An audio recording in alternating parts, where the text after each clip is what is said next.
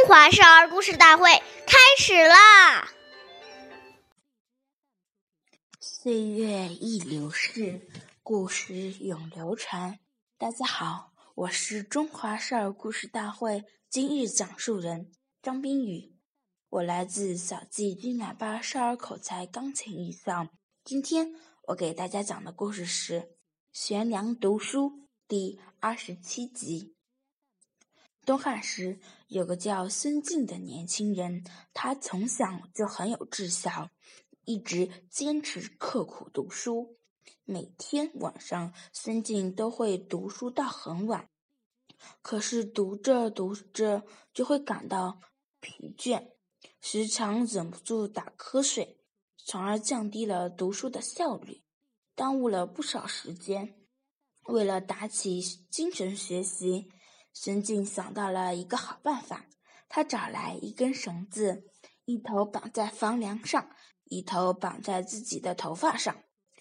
这样，当他读书感到疲倦打盹时，只要头向前一低，绳子就会猛地拽一下他的头发，疼痛会使他一下子清醒过来，继续读书。从那以后，孙敬每天晚上都用这种方法。发奋读书，最后终于成为了一个博学的人。下面有请故事大会导师王老师为我们解析这段小故事，掌声有请。好，听众朋友，大家好，我是王老师，我们来解读一下这个故事。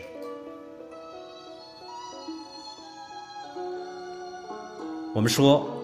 人与人之间的交谈很多，如果你不刷牙又有口臭，那别人还没跟你交往，就已经对你有所轻视，而不愿意靠近你。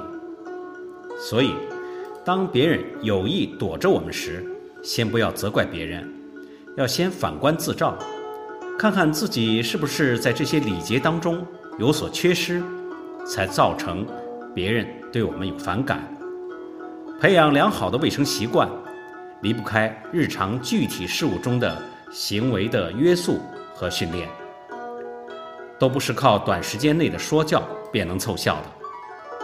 因此，要持之以恒，通过不断的训练和巩固，使之习惯成自然。